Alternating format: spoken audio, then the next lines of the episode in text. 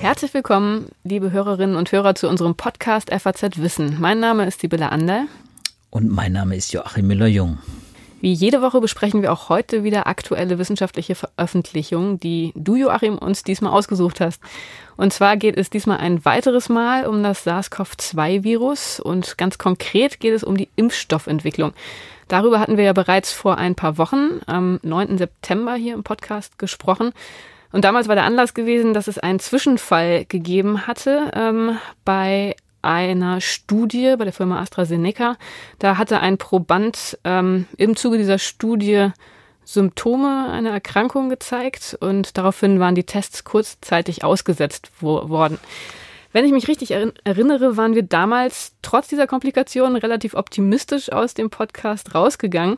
Ähm, die Komplikationen schienen auf nichts ganz Grundsätzliches hinzuweisen und die Impfstoffentwicklung schien im Großen und Ganzen ganz gut auf Kurs zu sein korrigiere mich, wenn ich das falsch in Erinnerung habe. Das ist genau richtig. Vor dem Hintergrund stellt sich aber natürlich jetzt die Frage, ähm, wie ist das Ganze weitergegangen? Und tatsächlich gibt es in dieser Woche einen ganzen Schwung neuer Studien zu dem Thema und ja, insofern, wie gesagt, eine gute Gelegenheit, sich mal wieder auf den aktuellen Stand zu bringen. Joachim, weiß man mittlerweile, wie die Probleme bei den Phase 3 Studien einzuordnen sind und was das genau bedeutet für die weiteren Entwicklungen? Ja, die äh, Komplikationen, die man äh, bei den Impfstoffen, die jetzt in der klinischen Prüfung sind, in den späten Phasen der klinischen Prüfung, die sind noch nicht endgültig geklärt. Aber äh, AstraZeneca, das damals ja unser äh, Anlass war, ähm, da wo, waren zwei Patientinnen, wie man inzwischen weiß, die betroffen waren. Ähm, die werden, die, die, Fälle werden untersucht, nach wie vor untersucht. Allerdings gehen die Studien weiter. Zwar nicht in den USA, äh, aber in Japan, in verschiedenen anderen Ländern hat AstraZeneca, UK zum Beispiel, wo ja AstraZeneca auch sitzt und die Oxford-Gruppe, die den, die den Impfstoff entwickelt hat, ähm, da werden die Versuche weitergemacht, sprich es werden äh, die Testungen mit dem neuen Impfstoff äh, weitergeführt und auch die Auswertungen, sodass die Impfstoffentwicklung quasi ungebremst weiterlaufen kann. Es gibt inzwischen ja auch einen zweiten Fall, den wir damals natürlich nicht erwähnen konnten, weil er nämlich später aufgetreten ist, bei Johnson Johnson. Auch da ähm, gibt es eine Unterbrechung äh, bei diesem einen äh, Impfstoff. Ähm, die haben ihre Arbeiten auch noch nicht wieder aufgenommen, aber ich will mal sagen, wir haben ja das Glück äh, bei dieser Covid-Pandemie, dass wir eine Revolution erleben, nämlich so viele Impfstoffe, neue Impfstoffe wie noch nie. Und das äh, in einer Geschwindigkeit und in einer äh, ja in einer Vielfältigkeit, äh, wie man das auch in der Geschichte, in der Pharmageschichte nicht, nicht erlebt hat, in der Forschungsgeschichte, Impfstoffforschung auch nicht. Was sind denn die Kriterien, die darüber bestimmen, ob die Studie wieder aufgenommen wird oder nicht, wenn es Komplikationen gegeben hat? Ja, die äh, legen natürlich die Zulassungsbehörden äh, fest, ob das möglich ist oder nicht. Das muss beantragt werden und das wird natürlich äh, dann weiter geprüft. Äh, man hat Anhaltspunkte, aber man hat kein festes Ergebnis. Das, wie gesagt, wird noch weiter untersucht. Aber man will auch äh, verhindern, weil es zu keinen weiteren großen äh, Zwischenfällen kam und auch äh, die kleineren überschaubar, also kleinere Komplikationen im Sinne von Rötungen beim Einstechen oder Fieber oder mal Kopfweh.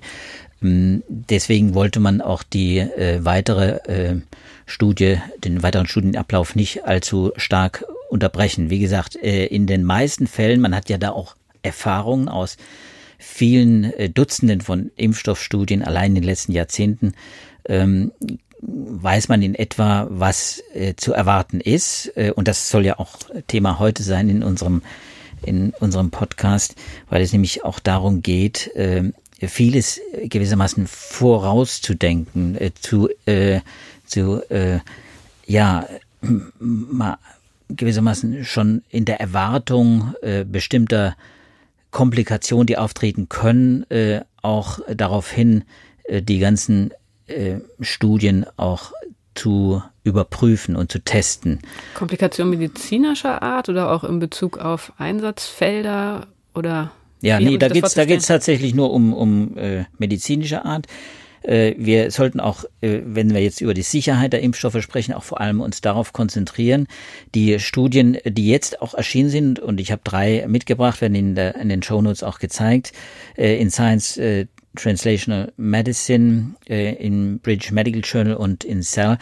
Ähm, das sind so hm, Überblicksarbeiten, Review, die stellvertretend stehen für eine ganze weitere, für eine ganze Reihe weiterer ähm, Arbeiten, ähm, Pers Perspectives, also Viewpoints, also Meinungsbeiträge, auch die diese Woche erschienen sind, äh, von Fachleuten zu dem Themenkomplex Sicherheit von Impfstoffen, weil natürlich in den letzten Wochen und deswegen ähm, sollten wir uns damit heute nochmal beschäftigen, weil in den letzten Wochen doch auch durch diese politische Druck, der entstanden ist, insbesondere in den USA, einen Impfstoff früh, nämlich jetzt noch im Oktober möglichst äh, auf den Markt zu bringen, zuzulassen, dass das äh, viele Immunologen, Wissenschaftler, die sich mit den Folgen auch auch viele Zulassungsbehörden natürlich äh, hellhörig gemacht hat und äh, und auch für Unsicherheit gesorgt hat, eigentlich äh, völlig unnötige äh, Unsicherheit gesorgt hat äh, bei allen Menschen, die darauf hoffen. Das sind ja nun alle, weil auf den Impfstoff warten eigentlich auch alle.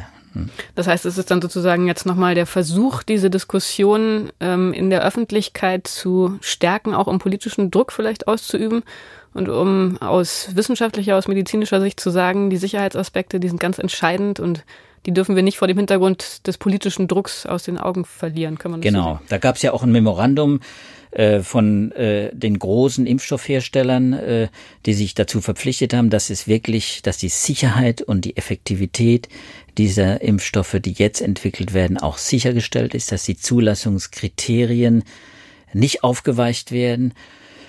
Ähm, und äh, man darf auch von den Editoren der großen Wissenschaftsjournale, die sowas natürlich auch genau sich angucken und dann äh, auch die Publikation dann auch zu veröffentlichen haben, die ja auch äh, das ganze Wissenschaftssystem, das das begutachtet, ähm, all die Leute haben inzwischen klar signalisiert, das geht so nicht, wie das Donald Trump insbesondere äh, vorhatte, dass er das Verfahren quasi politisch beschleunigt. Also das, da ist für mich eigentlich die Luft raus. Wir werden keine Zulassung mehr sehen vor den Wahlen. Ich glaube, das steht für mich äh, fest nach dem, was ich gelesen habe, was ich, was man hört auch.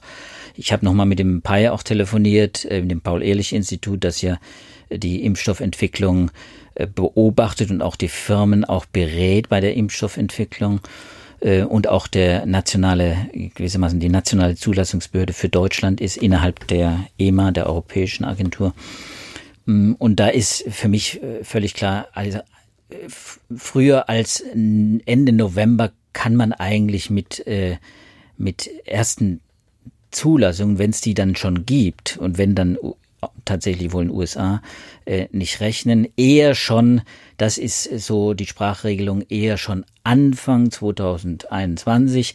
Die WHO spricht inzwischen von Mitte 21 Zulassung, sprich dann kommt noch die Produktion. Das dauert ja dann alles, bis äh, das äh, ausgerollt ist, bis die bis die, bis genügend Impfdosen auch zur Verfügung stehen, damit zum Beispiel wir Europäer auch davon profitieren, damit andere Länder profitieren. Und das wird ja nochmal ein Thema, das werden wir sicher irgendwann mal be behandeln, auch äh, sicher später nochmal zu besprechen haben. Aber ich glaube, äh, was viele jetzt beschäftigt, ist eben die Frage auch, bekommen wir, wenn ein Impfstoff kommt, äh, einen sicheren Impfstoff und was bewirkt der eigentlich? Genau, das fand ich ganz interessant, denn die Impfung, die Existenz einer Impfung, das ist ja für viele, mich eingeschlossen, so der erhoffte Endpunkt all der Probleme, die wir gerade haben, ohne dass man sich so ganz detailliert Gedanken darüber macht, was das genau heißt, also was eine Impfung leisten kann und soll.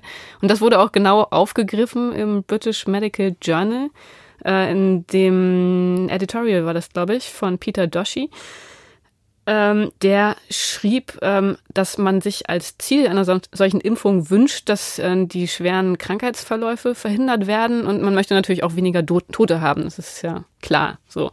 Aber was interessant war, war, dass er schrieb, dass die Phase 3 Studien gar nicht unbedingt so designt sind, dass diese beiden Punkte bewiesen werden. Und das hat mich überrascht. Was heißt das genau? Ja, das ist, und deswegen habe ich auch dieses Paper ausgewählt. Das ist ein Feature, ist, kein, ist, ist gar kein Editorial. Er hat recherchiert äh, bei den Firmen und bei den Zulassungsbehörden und hat mal aufgeschrieben, was sollen uns denn diese Zulassungsstudien, Phase 3 Studien sind Zulassungsstudien, da werden also mindestens 30.000, in dem Fall mindestens 30.000 äh, äh, Freiwillige geimpft ein Teil mit äh, Placebo, ein anderer Teil eben mit dem Impfstoff und dann wird verglichen, äh, was bewirkt der Impfstoff, äh, kann er tatsächlich Menschen schützen. Da gibt es dann Vorgaben, was erfüllt werden muss. Und es gibt Endpunkte und die werden durch das Studiendesign der Firmen äh, definiert. Äh, wir haben inzwischen zehn Firmen, also sagen wir zehn, zehn Impfstoffkandidaten, die in Phase 3 sind. Wir haben insgesamt 44, das ist Stand heute 44 Impfstoffe insgesamt, die in klinischen Studien sind, also von Phase 1 mit 100 Probanden, äh, Phase 2 oft gekoppelt und dann eben jetzt die großen Zulassungsstudien Phase 3, wo wir eben zehn Kandidaten haben. Und äh, Doshi, äh, der äh, äh, Assistant Editor von British Medical Journal, hat sich mal äh, die Protokolle genau angesehen. Die sind ja auch veröffentlicht, zum großen Teil. Nicht alle, die chinesischen Protokolle zum Beispiel nicht. Aber die amerikanischen, die europäischen Protokolle sind veröffentlicht von den Firmen. Und er hat sich gefragt, ja, was zeigt das denn dann eigentlich? Was wollen die uns zeigen, wenn sie sagen, ein Wirkstoff ist effektiv und sicher? So, und bei der Effektivität, da ist interessant, ist ja die Vorgabe der FDA, das ist die amerikanische Zulassungsbehörde, als, äh, wenn man so will, die wichtigste äh, Zulassungsbehörde, die wahrscheinlich auch den ersten Zugriff hat zu den Daten in, in, US, in USA. Die haben festgelegt, das gilt äh, dann auch für die europäischen, dass mindestens 150 Infektionsergebnisse beobachtet werden. Bei diesen 30.000 wenn die beobachtet werden, dann gewissermaßen macht man einen Strich drunter und guckt, vergleicht hm, Placebo und eben Impfstoff. Und dann hm, versucht man heraus, oder dann rechnet man einfach äh, aus, wie viele äh, Infektionen hat äh, der Impfstoff verhindert. Und das Ziel ist, dass es mindestens 50 Prozent sind, die vermindert wurden. Also nur ja, das ist schon mal ein Punkt, das wird für viele wahrscheinlich eine Überraschung sein.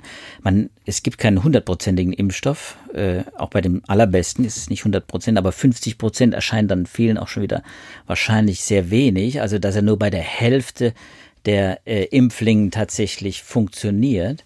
Ähm, aber das äh, würde dann tatsächlich schon reichen, um ein, ein, eines der Ziele äh, zu erreichen, nämlich die Krankheitslast zu verringern. Das ist die Hoffnung. So, jetzt kommt aber der Punkt, was haben diese Firmen äh, für, mh, mm, für äh, Endpunkte festgelegt? Und da sind sie alle fast durchweg mh, mm, äh, stehen geblieben. Im, so so äh, beklagt Doshi in seinem interessanten Beitrag sind sie alle quasi stehen geblieben bei der Infektion selbst. Also ein positiver Test nach milden, nach bereits milden Symptomen, also ein Husten reicht äh, und ein positiver Covid-19-Test äh, reicht, um als quasi ein Fall, ein Fall äh, quasi zu registrieren innerhalb dieses äh, diese äh, Testung, äh, damit äh, damit quasi äh, der ähm, damit der Endpunkt erreicht ist. Und äh, das heißt, man will im Prinzip zwar die Infektion erwischen, aber man will nicht sehen, ob dieser Impfstoff zum Beispiel tatsächlich gut genug ist, um die Krankheit zu äh, äh, verhindern, um also eine schwere, um eine schwere Krankheit zu mhm. oder gar einen Tod zu verhindern. Das kann diese, das werden diese Tests nicht zeigen. Äh, Wobei natürlich die Hersteller und auch das Paul-Ehrlich-Institut, mit denen ich ja gesprochen habe, natürlich davon ausgehen, wenn man eine milde Erkrankung verhindern kann, und zwar eben dann mehr als 50 Prozent, dann wird man bei mehr als der Hälfte der Patienten, äh, der, der, der Impflinge tatsächlich erreichen, dass eben auch eine schwerere Krankheit äh, verhindert wird. Das ist die, das ist die Annahme. Die Annahme, die kann man, die ist plausibel, weil man das auch aus, aus äh, anderen, zum Beispiel Influenza-Vakzinprogrammen äh, weiß. So, ähm, und der zweite Punkt. Darf ich da noch einmal ja. ganz kurz nachhaken? Das ist also tatsächlich ähm, auch bei anderen Wirkstoffen, zum Beispiel bei Grippeimpfstoffen, das, dasselbe. Oder gibt es da jetzt andere, also sind die die Anforderungen jetzt andere? Die Kriterien werden jeweils neu festgelegt. Ah, okay. Die Kriterien werden jeweils mhm. neu festgelegt und das, deswegen es wird auch die Messlatte gewissermaßen für so einen Impfstoff wird sehr individuell festgelegt. Und der, der wird allerdings von den Zulassungsbehörden natürlich in erster Linie festgelegt und nicht von den, von den Firmen. Die Firmen legen dann nur den Endpunkt fest. Wie markieren wir unsere Zielmarke? Wann ist unser, wann ist das Ziel erreicht? Aber hm? hast du zum Vergleich mal die Wirksamkeit der Grippeimpfstoffe? Die Wirksamkeit der Grippeimpfstoffe ist auch nicht 100 Prozent, natürlich nicht. Die ist auch sehr viel geringer als für, ich kann dir jetzt nicht die genaue Zahl sagen. Äh, das geht auch in dem Bereich etwa. Äh, mhm. Es ist tatsächlich so, wer sich impfen lässt, der kann nicht sicher sein, äh, nicht 100 Prozent sicher sein, dass er, dass er absolut vor der Krankheit äh, geschützt ist.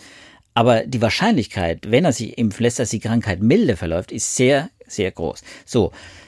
Das heißt, äh, hier geht es jetzt darum, die Krankheit zu vermeiden, äh, milde Symptome schon zu vermeiden. Bei fast allen diesen Impfstoffkandidaten, die wir jetzt äh, zumindest äh, in, in, Europa und Amerika haben, äh, auch bei den ganz neuen RNA-Impfstoffen ist das so, dass man das will.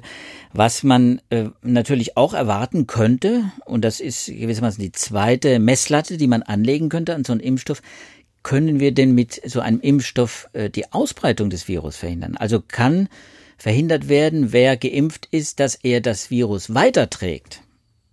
Und auch das ist nicht als Endpunkt festgelegt. Das heißt also, wir wissen nicht, wenn einer geimpft ist, er steckt sich an mit dem Virus, getestet, äh, er wird dann wahrscheinlich nicht mit einer gewissen Wahrscheinlichkeit äh, eben keine äh, Symptome entwickeln, aber ob er tatsächlich das Virus weiter verbreitet oder nicht, das wird in diesen Tests jetzt nicht ermittelt, nicht ausdrücklich ermittelt. Wir haben ja den Fall bei Covid-19, den interessanten Fall, und das ist die Schwierigkeit auch bei dieser Krankheit, dass viele asymptomatische Patienten das Virus äh, verbreiten können durch Aerosole. Hm? Das heißt also Patienten, die keine Symptome haben, äh, verbreiten das Virus, sie äh, scheiden es aus, äh, dann über Aerosole beim, beim Singen, Sprechen, Lachen, wie auch immer. Mm, so, und das ist natürlich, finde ich, schon interessant, denn äh, da hat der Doshi äh, meiner Meinung nach schon äh, äh, einen wunden Punkt erwischt. Ähm, es wird zwar spekuliert, auch das erwähnt er und das wird auch in den Gesprächen deutlich, die man führt mit Experten, dass, äh, dass das auch dazu führt, dass die Viruslast vermindert wird. Also ein Impfstoff sollte auch die Viruslast vermindern. Die Infektiosität der Geimpften sollte geringer sein und damit würde auch die Ausbreitung gebremst. Das ist die Erwartung. Allerdings, wie gesagt, in diesen Zulassungsstudien wird das nicht geprüft. So, das müssen wir einfach abwarten. Also auch dieses, diese Frage, ob eine Herdenimmunität durch einen Impfstoff erreicht wird, was ich ja auch immer wieder mal geschrieben habe, das wird quasi nur durch, äh, durch einen Impfstoff erreicht. Die wird wahrscheinlich durch einen Impfstoff erreicht, aber wir wissen es nicht. Wir können durch diese Tests diese Information nicht bekommen. Da muss man einfach auch ehrlich sein und sagen, okay, äh, da muss man abwarten. Wie effektiv sind diese Impfstoffe? Aber kann man sagen, dass da irgendjemand das versäumt hat, die ordentlich zu definieren, diese Studien? Oder was, was sagt uns jetzt diese, diese Diagnose, dass da offenbar bestimmte Ziele, die sehr relevant sind, gar nicht so richtig adressiert werden. Was naja, ist schiefgelaufen?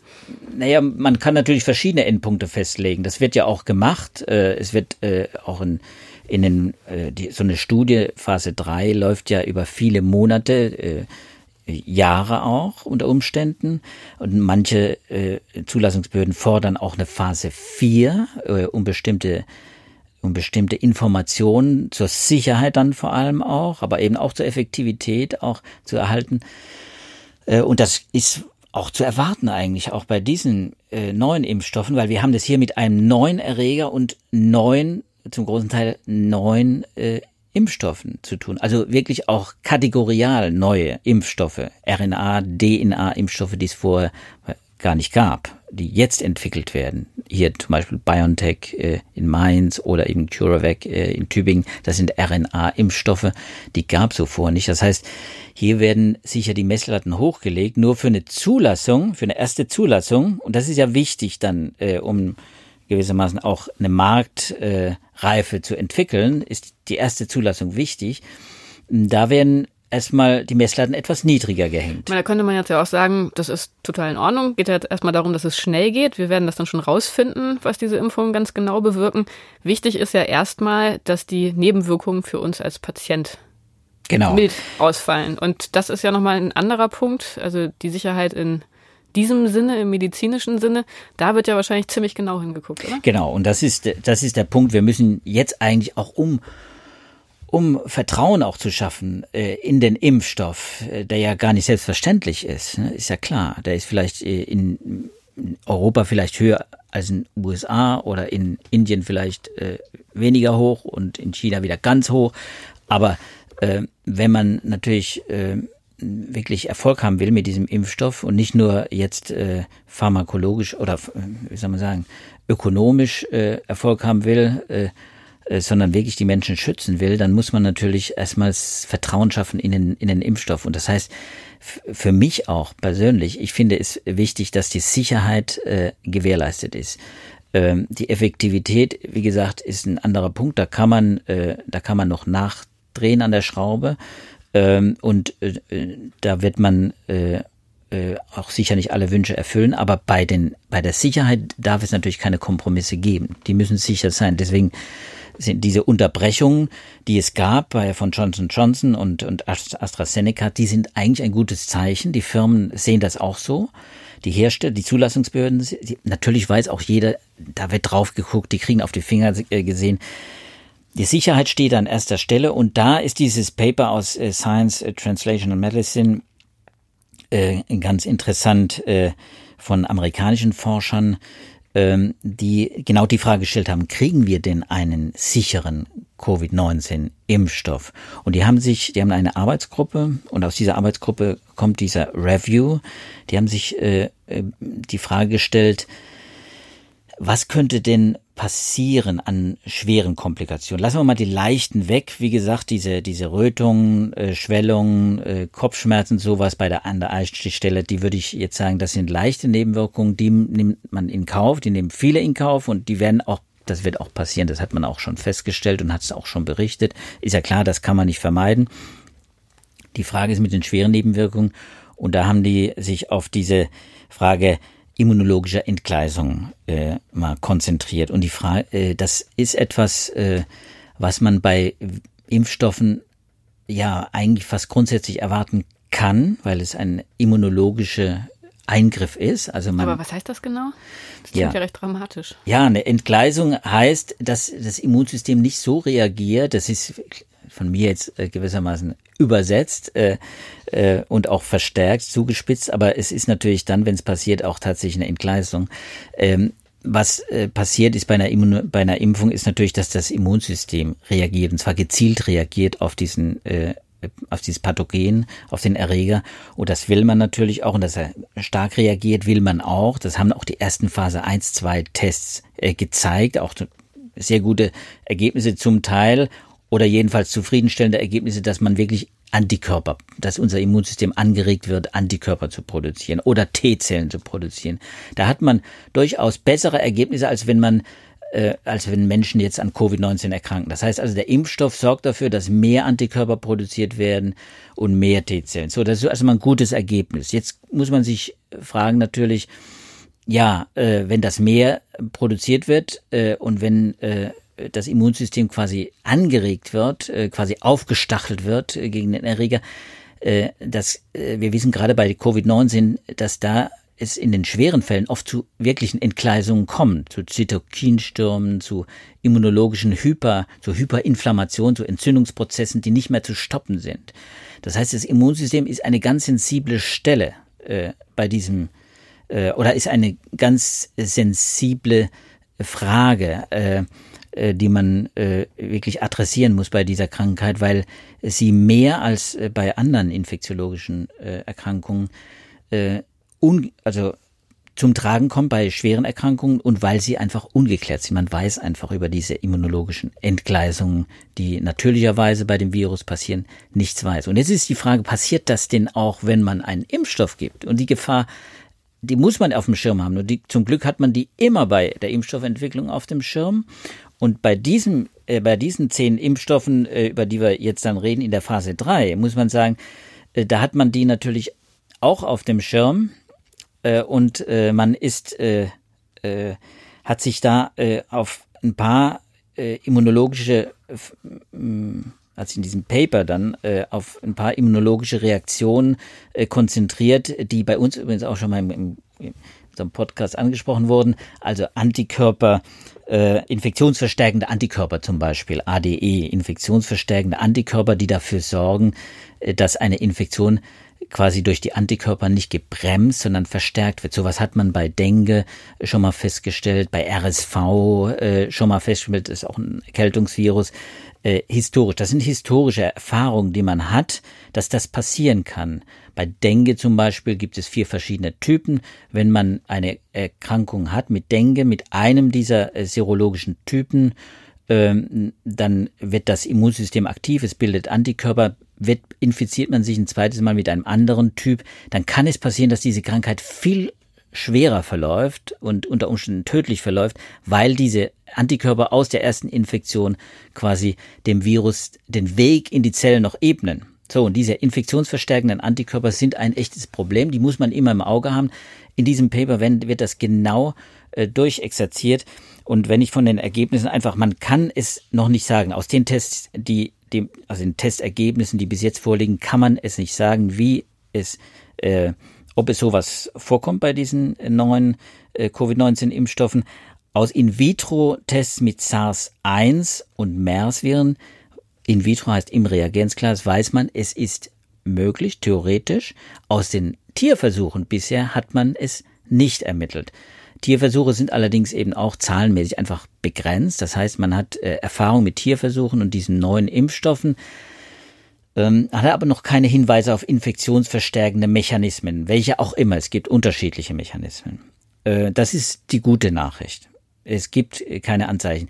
Allerdings sagen die Autoren auch, äh, diese Ereignisse können unter Umständen sehr selten sein. Und zwar so selten, dass sie in diesen Zulassungstest mit 30.000 äh, Probanden vielleicht gar nicht ermittelbar sind, weil sie nämlich, wenn sie alle 100.000 Fälle mal vorkommen, und wir werden ja dann erleben, dass 100 Millionen, also Hunderte von Millionen Menschen geimpft werden, dass sie dann sehr viel häufiger passieren und dann erst auch auftreten quasi, äh, wenn das äh, wenn der Impfstoff bereits zugelassen ist. Und deswegen plädieren diese Autoren dafür, dass man äh, sich etwas einfallen lässt und vielleicht auch Auflagen macht, den Herstellern Auflagen macht, eben solche Studien nach Zulassungsbeobachtung dann verstärkt vorzunehmen, mit Blick auf diese immunologischen Effekte. Und das finde ich sehr, sehr plausibel. Ähm, Im Ganzen heißt das, also im, im, äh, unter dem Strich heißt das, äh, dass viele äh, Sicherheitsfragen äh, schon angerissen und äh, in den ersten Phasen auch geklärt sind, aber einiges sich jetzt auch durch die Zulassungsstudien nicht klären lässt und das äh, muss äh, äh, der Fokus sein dann für die für die Zulassungsbehörden und für die Nachzulassungsstudien, die auch von den Firmen ja auch vorgenommen werden müssen. Gut, aber für uns als Betroffene ähm, kann man sagen, das positive Fazit ist, man hat diese Dinge im Blick und es wird alles dafür getan, eine sichere Impfung zu entwickeln und die Fragen, die bis zur Zulassung nicht geklärt werden, insbesondere in Hinsicht auf die Wirksamkeit ähm, für Herdenimmunität und ähm, die Fähigkeit, schwere Erkrankungen wirklich zu verhindern.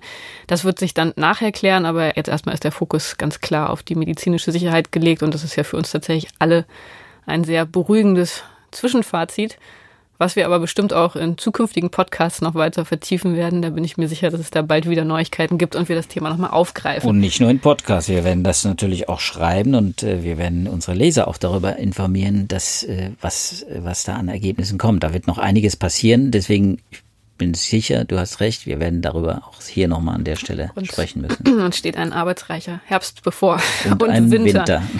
Hoffen wir mal, dass es dann im Frühjahr schon ein bisschen näher an einer Auflösung der Krise ist, aber wir sind auf jeden Fall motiviert dabei und werden weiter alles berichten, aufschreiben und darüber reden. Heute aber ist unsere Zeit jetzt leider schon wieder rum. Danke, lieber Joachim, dass du uns diese Einblicke gegeben hast. Das war der Podcast FAZ Wissen. Wir verabschieden uns für diese Woche von Ihnen. Wir freuen uns, dass Sie uns zugehört haben und würden uns sehr freuen, wenn das auch nächste Woche wieder der Fall wäre. Wenn Ihnen diese Folge gefallen hat und Sie die nächste Folge nicht verpassen wollen, dann können Sie uns gerne abonnieren bei Spotify, Apple Podcast und bei allen anderen Podcatchern. Dann hoffentlich bis nächste Woche. Bleiben Sie gesund. Tschüss. Bis bald. Tschüss zusammen.